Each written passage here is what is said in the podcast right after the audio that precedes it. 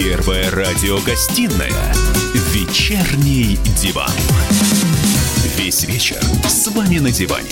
Трехкратный обладатель премии «Медиа-менеджер», публицист Сергей Мардан и журналистка, телеведущая Надана Фридрихсон. И снова здравствуйте. В эфире радио «Комсомольская правда». Я Сергей Мардан. Я Надана Фридрихсон. Продолжаем наши экономические а, дебаты. Да, мы решили не прекращать эту тему, поскольку я, на самом деле я уверен в том, что эта тема самая актуальная из того, что, в общем... А, Происходит за последнее и, Имеет смысл взрослым людям обсуждать. А у нас на, сня на связи снова Никита Кричевский, с которым мы не договорили, а ему точно есть что нам сказать. Лучшего радио страны, радио «Комсомольская правда». Как он прекрасно начинает. Да. Никит, скажи, пожалуйста, а ты что думаешь вот про эти успокоительные речи Новака о том, что все вернется на, на круги своя, нефть опять будет стоить там под 50 долларов за баррель, да рубль вернется к своим 60, а то еще и ниже упадет, и будет, все, и будет все хорошо. А я вообще вот сторонник девальвации, на самом деле. По мне, чем дешевле рубль стоит, тем лучше.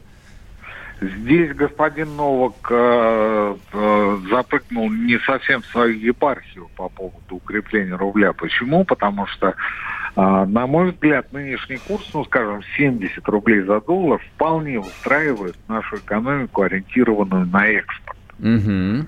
То есть это э, тот протекционистский рубеж, через который иностранная продукция может не перепрыгнуть.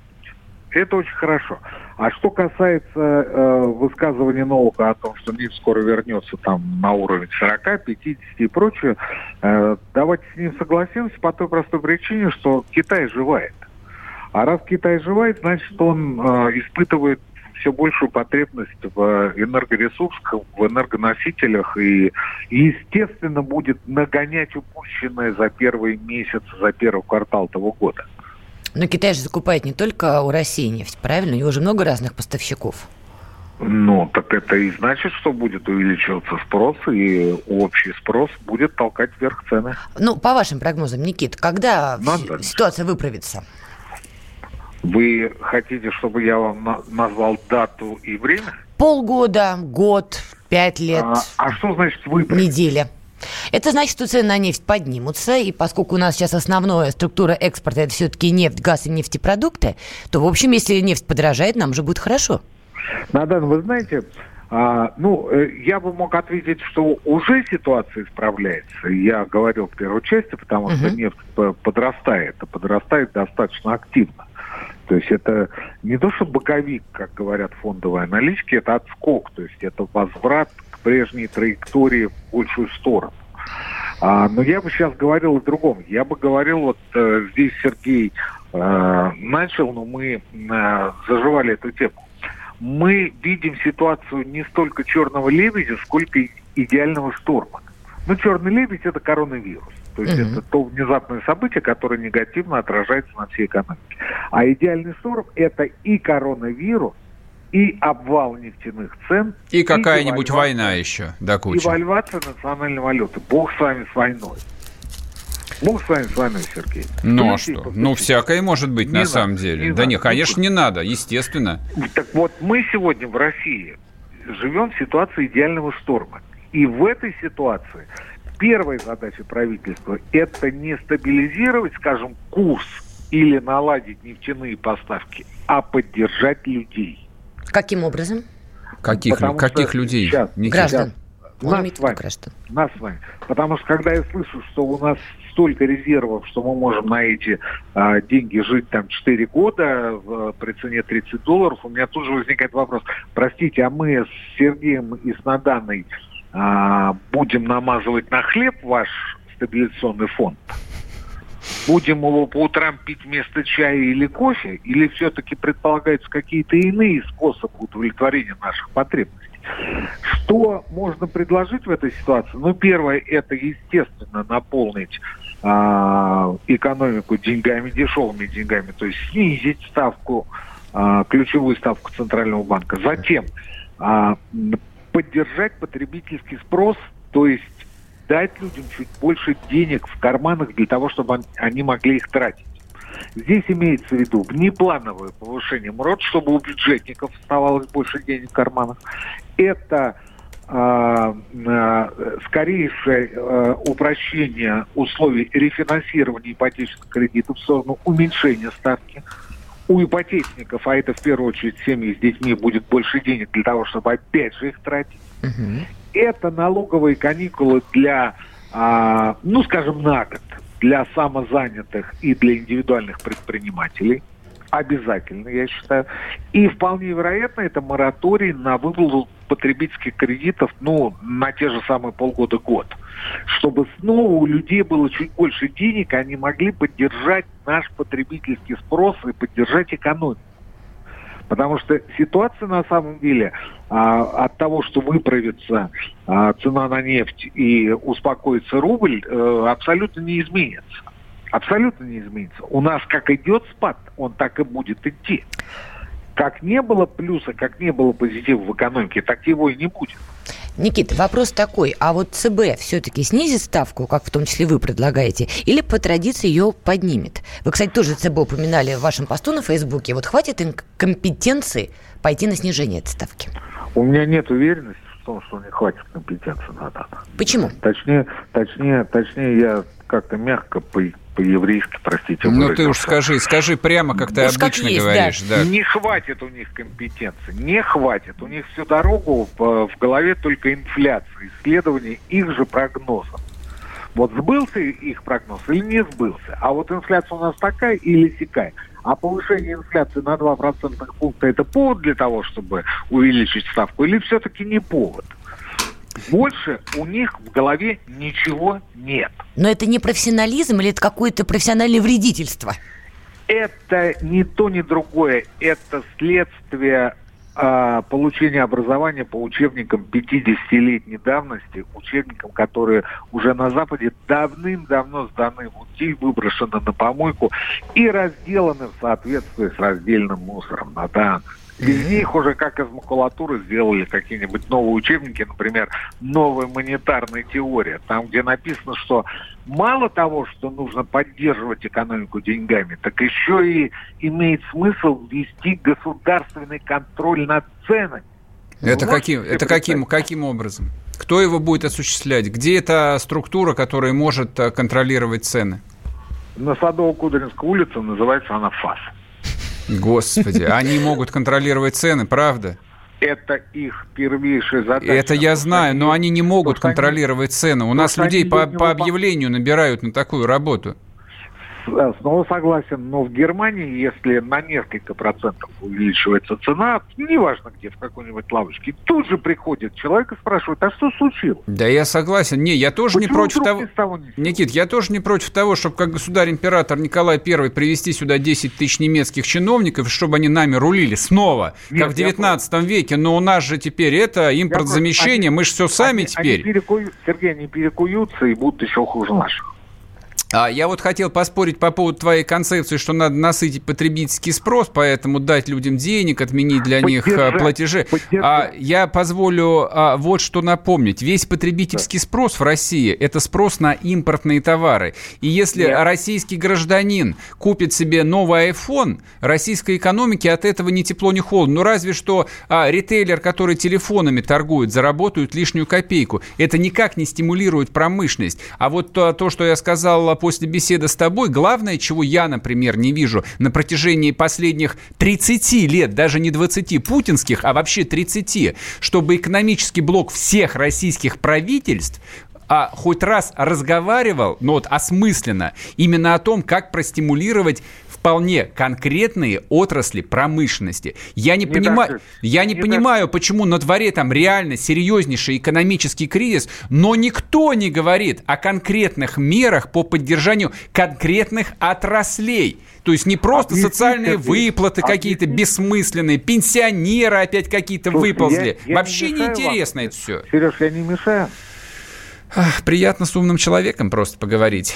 Я не мешаю. Я к тому, что вы не услышите. А знаете почему? Потому что эти люди, точно так же, как руководство ЦБ, воспитаны в парадигме, в системе координат экономик. Что есть экономикс? Это оптимальное распределение ограниченных ресурсов. Угу. В первую очередь денег, в первую очередь бюджет. А у нас мало денег? вот сколько у нас денег есть, вот столько их нужно распределить. Деньги, но не промышленность, не сфера услуг, деньги. Угу. Говорить Ясно. же надо, говорить же надо о производстве, говорить надо о людях, А не о деньгах. а не о деньгах. Но это, это, знаете, у кого было? У кого? части? Я сейчас скажу очень плохое слово, и меня тут же выгонят из эфира. Карл Маркс. О, Отлично. Ну что, очень почтенный Карл экономист. Маркс. Вот Дай бог он каждому, г- да, читать он старика говорил Маркса-то. о классах, помните? Он говорил о классах. Он говорил о социуме. Он говорил о том, что экономика базис, а все остальное надо строить. Мгм. Он об этом говорил. А потом пришли гаврики, которые сказали, нет, главное распределить ограниченные ресурсы. И поэтому выходит Силанов и говорит, да у нас да, ФНБ, у нас денег э, хватит заначки столько, что там пенсионерам там на несколько лет будет нормально, понимаете? У нас выходят другие люди, говорят, да ничего, не волнуйтесь, у нас вон резервы у Центрального банка такие, что... 10 мама секунд. Никит. У нас э, инфляция, понимаете, у нас инфляция. Так что, господа, э, мы с вами оптимисты. Спасибо. В эфире снова был Никит Кричевский, экономист. Вернемся Успокоил после нас. перерыва.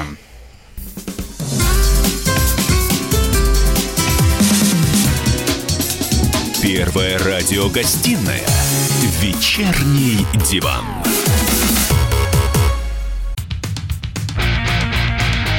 Я придумал такой сюжетный ход. Давайте я скажу некую чудовищную вещь. Это будет неудивительно. Скопление мигрантов – это не прогрессивная тема, не техническая, а стереотипная. Среди впечатлений моей юности через запятую идут трипы кислотные, наркотические, и благодать в церкви на праздник Троицы. Мы не знаем, есть ли у Мишустина под его пиджаком погоны, потому что если человек в конце 80-х торговал компьютерами, я думаю, к нему подошел какой-нибудь тогдашний товарищ майор, подполковник Путин, и сказал, А вот тут вот уже Программа «Кашин-Голованов. Отдельная тема». По будням в 9 вечера по Москве.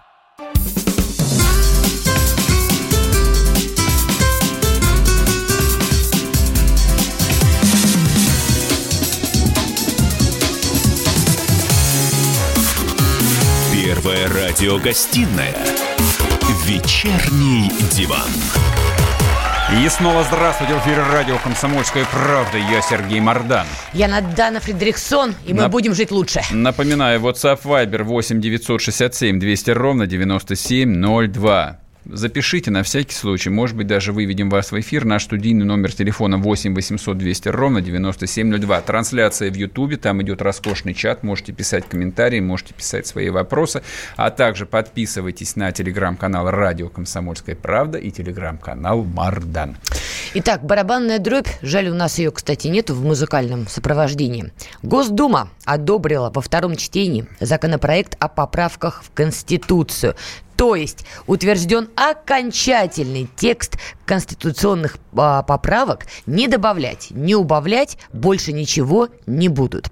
А, новость это, конечно, радостная, друзья, потому что все мы с вами дружно, взявшись за руки практически, 22 апреля, а я всех призываю прийти все-таки проголосовать пакетно, не пакетно, но давайте проявим Пакетно, больше. Пакетно, там такое количество Хорошо, поправок, пакетно, пакетно. не. А все-таки я в этом плане вынуждена согласиться с президентом, что мы ни как общество, ни как политические элиты еще как бы эволюционировали до определенного уровня. Давайте начнем эволюционировать уже 22 апреля и точно придем э, с, посмотреть, что же нам предлагается, и высказать свое какое-то мнение, взвесив, что больше за, что больше против для нас. Сегодня мы на эту тему подробно поговорим. Ну, с кем мы будем говорить? С депутатами, конечно, коль Госдума одобрила. А, вот сейчас, знаете, у нас это идут гудки. Это пра- практически по Булгакову, ей-богу. Может, у них у всех отняли телефоны и уже арестовали, поэтому мы не можем ни до кого дозвониться. На самом деле, как бы у нас сегодня главная тема должна была быть именно поправки Конституции, но Путин опять... э, Смешал все да, карты. Да, все нам испортил, нам пришлось сделать новую верстку и обсуждать в первой части, вот, как будет устроена политическая система Российской Федерации. А мало кто прочитал э, поправки Конституции. а Да я- их же много. А я не поленился, я прочитал Все? все. Да, я прочитал все от начала до конца. Молодец. Там такое количество мусора, вы не поверите мне. Я сейчас, наверное, контрреволюционные речи говорю, но там напихали столько бессмысленного текста, который никто никогда не прочтет. Я... У меня такое ощущение, что с 93 -го года у всех чесались руки. Вот что-нибудь свое вставить в Конституцию. Что нужно и не нужно. Что как бы вот а, является абсолютно какими-то ритуальными заклинаниями. Ты вот, ты спорил, говорил, типа, даст это нам, а, позволит лучше жить или нет? Там просто вещей, просто лишенных смысла. Спросим живого депутата. У нас в эфире Евгений Ревенко, депутат Госдумы. Евгений, здрасте. Добрый вечер. Скажите, а вы прочитали все поправки целиком, за которые голосовали? А, я ознакомился с базовыми поправками, поэтому э, понимал, о чем речь. Базовые это сколько? Базовые это все? Ну, практически все, конечно, я следил за всем. Со процессом. всеми согласны? Мы сегодня поддержали поправки, и они будут завтра рассмотрены в третьем чтении, а затем вынесены на всенародное голосование после безусловно, необходимых еще процедур. Э, две трети парламентов в регионах должны высказаться угу. за ну, или против, но поддержать, а также Совет Федерации. Только после этого поправки будут вынесены на всенародное голосование. Евгений, с вашей точки зрения, а зачем а, такое, такое количество поправок в итоге было предложено голосованию? Ведь все начиналось э, так тихо, хорошо и спокойно. Там каких-то вот пять пунктов – парламентская республика, усиление роли Государственной Думы, бла-бла-бла. Не будет у нас а парламентской республики. А на выходе, в общем, сплошное обсуждение русского народа, союза между мужчиной и женщиной, и, и детей, Бога, и детей как ключевой ценности государства России. Но... Э... Алло. Мы здесь. Евгений Васильевич. Вот вы знаете, и на этом интригующем моменте что-то у Вселенной сегодня особенно приятное Попробуйте чувство юмора. дозвониться еще раз. Да, мы очень хотим договориться с Евгением Васильевичем Ревенко, все-таки как-никак депутат Госдумы. И коль уж Сергей стал говорить про то, что там какое-то огромное количество странных, ну, на его взгляд, я просто, к сожалению, Нет, не прочитала там еще. огромное количество текста, просто огромное. Но вот по моему опыту я прочел несколько конституций больших стран. А, конкретно американскую, немецкую, ирландскую и, по-моему, французскую. Ой, это, эй. Это, Алло, извините, это, это маленькие документы моменты. Да, Евгений, здрасте еще извините, раз. Да, извините, да, да, я, вот начал, я вот начал в эфире говорить о том, что я прочел несколько конституций, ну, вспомним там американскую, ее ведь практически каждый русский человек прочитал. Ну, ну советский да. точно. Она же маленькая, а все остальное поправки. А нам зачем такое количество текста? Его ж точно никто читать не будет. Я-то как раз считаю, что Конституция должна быть компактной что в ней должны быть заложены базовые э, нормы. Угу. Но, например, как э, одна из важнейших ценностей дети. Но что касается уже лечения детей, лечения сложных заболеваний, о чем э, говорили уже общественные деятели, но это регулируется отдельными законами. Да, федеральными а, законами, целый, конечно. Целый пакет законов а, сформирован, а, деньги на это выделяются. Евгений, так а, если вы... нужно больше денег, никто не спорит. Если вы за компактную конституцию, зачем же вы поддержали все остальные правки-то?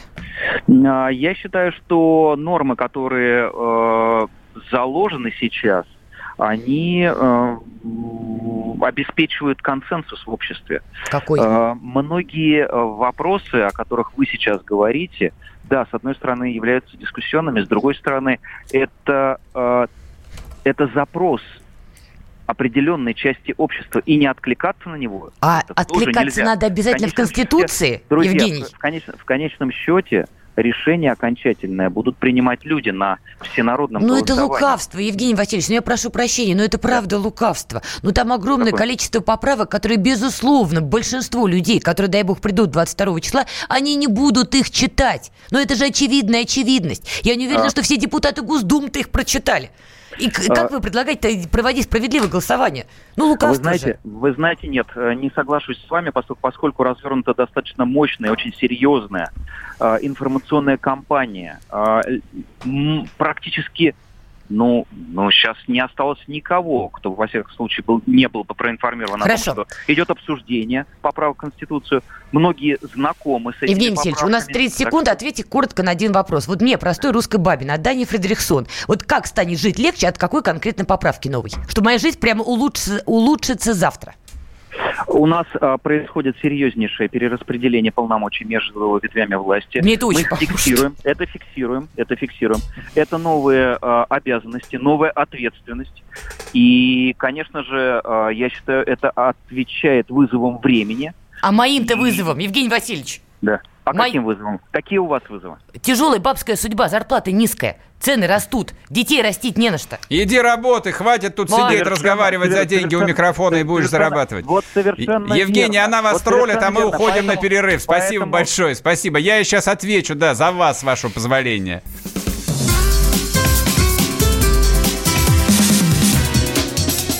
Первая радиогостинная «Вечерний диван».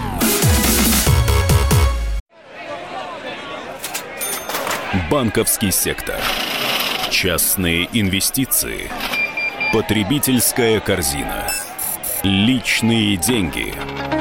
Вопросы, интересующие каждого. У нас есть ответы. Михаил Делягин и Никита Кричевский. В эфире радио «Комсомольская правда». Час экономики. По будням в 5 вечера. Первая радиогостинная «Вечерний диван». Весь вечер с вами на диване. Трехкратный обладатель премии «Медиа-менеджер», публицист Сергей Мардан и журналистка, телеведущая Надана Фридрихсон. И снова здравствуйте в эфире радио «Комсомольская правда». Я Сергей Мордан. Я Надана Фридрихсон. Напоминаю, наш студийный WhatsApp Viber 8 967 200 ровно 9702. Пишите вопросы, комментарии, все, что хотите. Идет трансляция в Ютубе, там тоже можно поучаствовать в чате и писать все, что вам просто в голову приходит. Также подписывайтесь на телеграм-канал «Радио Комсомольская правда», телеграм-канал «Мардан», конечно же, не забываем. Так, продолжаем а, обсуждать поправки к Конституции. Вы же их все равно не прочитаете, а мы вам, по крайней мере, расскажем хоть что-нибудь важное и интересное. Ну вот, например, в перерыве я тут а, цитировал, а, Конституция теперь будет гарантировать наше экологическое образование. Будем все знать про экологию. Можем требовать от всех органов власти. Слушай, у меня другое предложение есть. Я понимаю, что уже не принимают заявки. А давайте на уровне Конституции запретим коронавирус. И решим проблему сразу, а? Но я так поняла, что главное же внести в Конституцию. Это в Конституции есть. И Право- проблема пр- будет решена. Нет, право на медицинское обслуживание есть, поэтому... Нет, запретить коронавирус. Давайте внесем эту поправку. Не, в принципе, в принципе, могло бы быть и это, конечно. Вот, нет, здесь э, бесконечное количество всего, но главное, а, ну, чтобы просто вот как-то прорезюмировать эту тему, а, проголосовали за все те поправки, что удивительно, которые считались скандальными, непроходными, то есть вокруг которых были, были изломаны тысячи публицистических копий, соответственно, программ, а, поправка о Боге, Бог будет, причем в формулировке совершенно там невероятной, государство, образующий народ, который является частью а, Союза равноправных народов Российской Федерации. Это, вот это вот то, от чего у меня аж мороз по коже. Я сразу вспоминаю Советский Союз и сразу вспоминаю, чем Советский Союз закончил. А, а также о том, что брак – это союз мужчины и женщины, тоже включили. То есть вот весь набор условных а, патриархальных консервативных ценностей будет прописан в Конституции.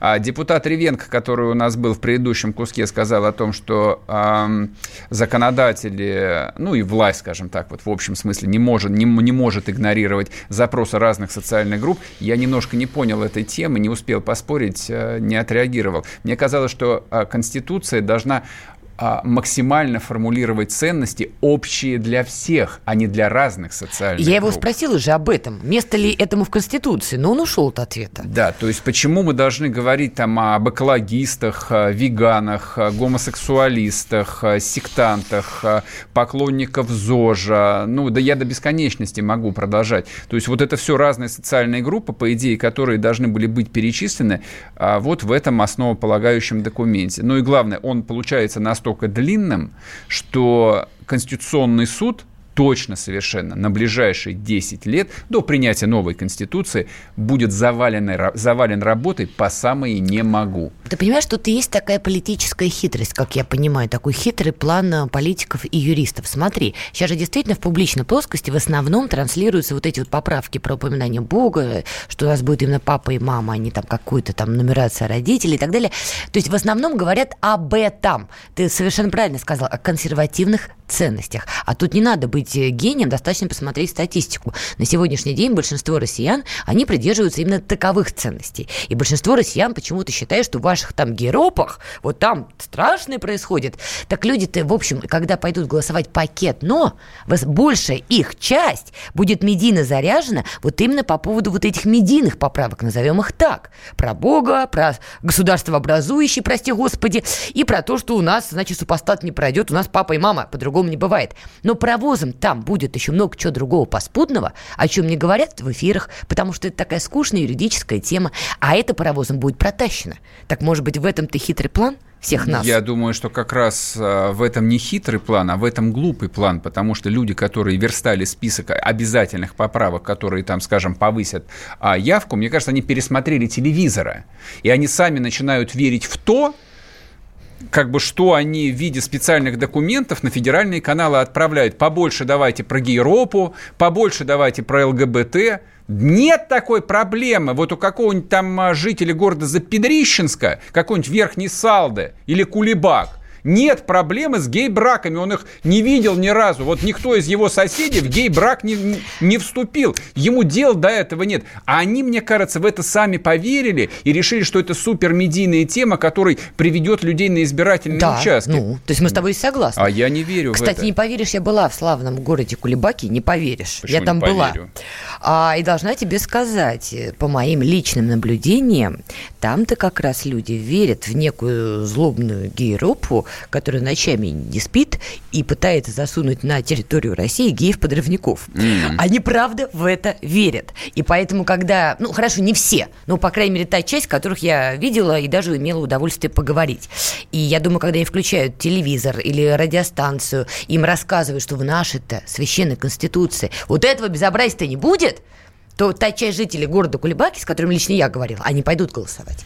Ну, не знаю, посмотрим на самом деле. Мне кажется, в этом много путаницы, бардака, неумения барального, там, банального непрофессионализма. То есть вот толпа людей, которая занималась этим проектом под названием «Поправки в Конституцию», это просто сборище непрофессионалов. Дорогие друзья, вы наняли бы людей из бизнеса, просто тех, кто э, им, имеет опыт реализации коротких э, проектов, они бы сделали лучше. Не берите на работу профессиональных чиновников. Это э, хуже чиновников только политологи. И те, и другие – это люди без профессии. Я единственное добавлю, с нами должен был выйти на связь депутат Евгений Федоров. Но испугался. Да, я даже знаю почему. А знаешь почему? Почему? А потому что тут Давича признал целесообразность досрочных выборов в Госдуму и более того заявил, что это путь на э, смену власти на суверенную. А тут выходит Владимир Владимирович и говорит, не, ребят, не целесообразно. Евгений Федоров, как умный политик, решил залечь на дно. Ладно, бог с ним, поговорим с ним в следующий раз. Значит, еще важная тема. Ну, ни одна тема сегодня не может, конечно, я вот не могу не повторить, сравниться с тем, что наконец-то мы добились стабильности, и в 2024 году мы, по крайней мере, будем знать, за кого голосовать. А стабильности в чем? Понял, все, все, все, по тем, взгляду что, все тем, поняла. Что все будет нормально, тем, что все у нас преемственности и все такое. А Верку Сердючку еще же политкорректно цитировать, Можно, да? можно, Хорошо, да. все будет, все будет хорошо. Так, значит, эм, в городе Гааге, пресловуто, это Голландия, а не Нидерланды теперь надо ну, говорить. Вот, Голландию вот. Они, они запретили, сами голландцы запретили называть свою страну Голландией. Итак, в Нидерландах начался суд, а не-не, суд О, решил не отложить суд. слушание по делу о крушении рейса MH17. Мы, эта это трагедия тот самый, произошла... Да, да, тот самый Боинг, который в 2014 году сбил неизвестно кто в небе над Донбассом. Ну, кстати, неизвестно кто вполне понятно. Когда в стране идет гражданская война, там черт ногу сломит на самом деле. Слушай, вот а, тема такая, надоевшая всем а, давным-давно, но а, у меня вот а, есть некое мнение, которое я хотел бы с твоего позволения высказать. А, среди людей с хорошими лицами, я причем без всякой иронии сейчас говорю, с людьми интеллигентными, либеральными, настроенными к власти, ну, скажем так, иронично, стало общим местом а, допускать что да, этот злополучный Боинг сбили мы, в кавычках, мы. Угу. Меня это пять лет дико бесит. Бесит по следующим причинам. А, во-первых, слово «мы» в данном случае недопустимо, потому что мы воевали с ими, поэтому мы всегда должны быть за наших. Вот за Стрелкова, за Моторолу, за Гиви. Вот это вот наши. А все, кто с другой стороны, это враги. Поэтому принимать их сторону в любой диспозиции, в любом споре честный русский человек просто не может. Второе соображение. Почему по какой-то причине никто не рассматривает те доказательства, которые российская сторона представила. Я их все прочел. Они выглядят как минимум не менее убедительными, чем то, что показывает какая-то совершенно непонятная мне журналистская группа Биллинкет. Для меня более достоверно выглядит то, что этот злополучный а, пассажирский самолет шандарахнули украинские военные неумехи. Это нормально. У этой страны не было армии 30 лет. Там в армию набирали инвалидов и алкоголиков. Предположить, что кто-то там мог нормально управлять ракетной установкой, я могу в последнюю очередь. Ну, не унижай, я думаю, с армией там все более-менее неплохо. Там не было, там, там не, я не унижаю, там не было армии. Боинга со стороны Украины. Я просто, извини, Целенаправленная добавлю. провокация. Именно вот. так, конечно. То есть не потому что не умехи, а потому что спланировали. Я просто здесь добавлю. Российская страна передавала Нидерландам не только данные российских радаров, но и документацию, которая свидетельствовала о том, что ракета БУК ЗРК, который был сбит а, Боинг, а, принадлежала Украине и была она пущена с подконтрольной Киеву территории. То есть были переданы все документы. Но, как вы можете догадаться, эту информацию следователи проигнорировали. И мне кажется, особенно в последние года два, наверное, а российские медиа вообще от этой темы шарахаются. Они не хотят про нее говорить. А эта идеологическая поляна, эта пропагандистская поляна целиком отдается на откуп вот той противной стороне. Это категорически неправильно. И это, если хотите, поле битвы, ну вот скажу пафосно, но это вот то, где идет самая настоящая идеологическая война. И если ты в ней не принимаешь участие, это совершенно не означает, что тебе завтра не пустят пулю в лоб. Именно пустят, поэтому об этом надо говорить. Нужно говорить о том, что мы правы. Нужно говорить о том, что нет, это не мы сбили, это вы сбили, это вы виноваты, это вы убили этих людей с абсолютно понятной, прозрачной целью. Да, это международная провокация. И, как видишь, пока получается, что эта провокация работает. Пока. Вернемся после перерыва, не уходите.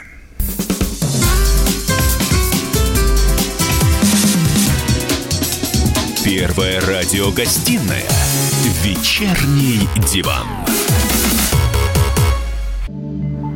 Где Антонов? Где Миша? Где Антонов? Где Антонов? Михаил Антонов. Куда он делся? А я никуда не делся. Теперь каждый день с полудня до 15 часов по московскому времени я с вами, а вы со мной. Политика, экономика, мировые и региональные новости, музыка – все это в программе WhatsApp страна. Так что встречаемся в эфире.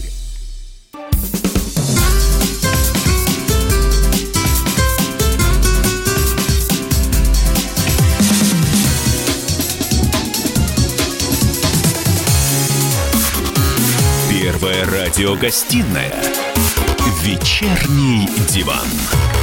И снова здравствуйте в эфире радио «Комсомольская правда». Я Сергей Мордан. Я Надана Фридрихсон. Ну что, а теперь о самом главном? А теперь о самом главном, потому что вопрос жизни и смерти, коронавирус. Да, можем продолжать дальше хохотать, но вот, например, умные евреи израильские совершенно не хохочут. И просто сегодня ночью, ночью, вчера уже об этом Нетаньяху говорил, сегодня ночью они просто закрыли границы.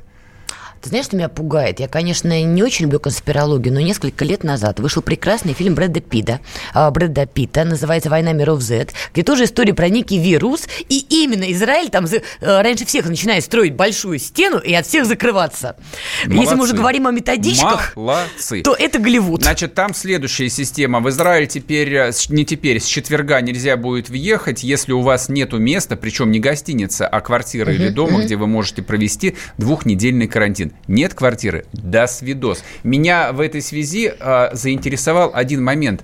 Они что же, решили добрых христиан реш, э, лишить э, Пасхи Господней в Иерусалиме? Ни не, в коей мере. Немного ли они на себя берут? Нет, вот немного. такой риторический вопрос. Отвечу, они немного. Не ждут ли они нового крестового похода? А, давай так, крестовый поход не имел никакого отношения к еврейскому народу, ну, ну таки неважно. Ладно, с Израилем понятно. Италия, друзья мои, европейская Италия стала первой, а, извините, первой в мире ввела красную зону коронавируса по всей стране. Да. Перемещения ограничили и посоветовали сидеть дома. Из европейских стран больше всего случаев заражения этим самым коронавирусом именно в Италии после Китая.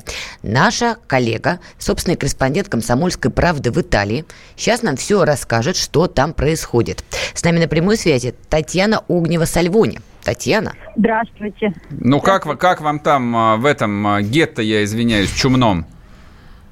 Ну, как? Нас засадили, полностью Италию объявили красной зоной. Сначала объявили Ломбардию нашу, ага. а, и, а уже всю, всю Италию. А, запрещено выходить из дома без сертификата, что тебе необходимо выйти из дома. А, можно выйти по двум причинам. Либо ты по, по работе, и тогда у тебя должна быть так называемая доказанная потребность. То есть, если тебя остановят, ты должен доказать, что ты необходим физически на рабочем месте. А кто останавливает, Татьяна? А, ну, это время проверки легло на полицейских, а, а, но по пока что вот ну, в нашей зоне друзья, кто вот, вынужден работать, а, выезжать, а, мы созваниваемся все тут без конца, они никого не видели, но обещают, что будут очень строго проверять, а, что какие-то войска где-то кто-то видел, стягивают. Но это карабинеры, видимо, вот эти бессмысленные абсолютно. Они также бессмысленно, а... видимо, рассекают по городам итальянским и машут оружием для устрашения. Разве нет? Ну, э, пока что где-то они рассекают, э, пока все ограничивается информационным запугиванием, что будут штрафы, что будут сажать на три месяца, если вы, ну вот, если ты пересек без видимой причины, э, что если ты выехал за пределы своего городка, ты должен доказать, что ты можешь выехать. Выйти из дома можно в магазин, но в магазин может пойти только один член семьи, mm вдвоем уже нельзя. Татьяна, как реагируют итальянцы на все это? Скажи, они же такие социальные люди-то.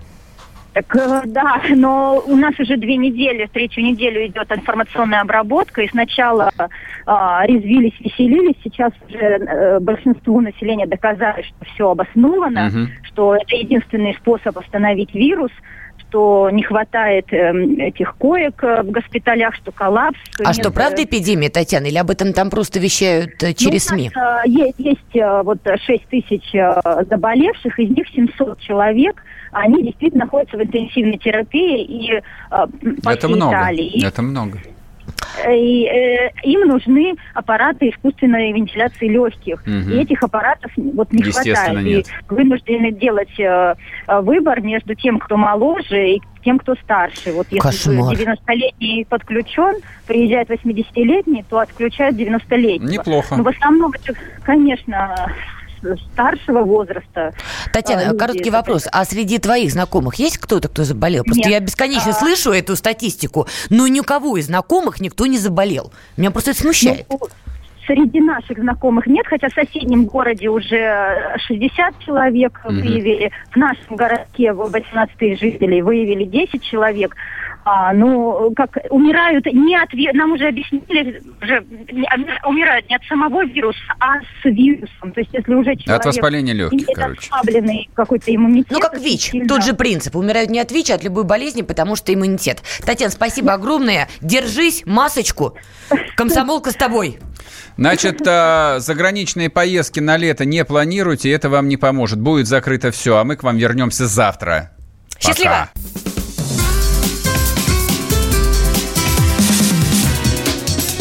Первая радиогостинная «Вечерний диван».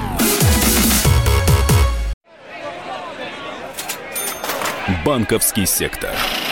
Частные инвестиции. Потребительская корзина. Личные деньги.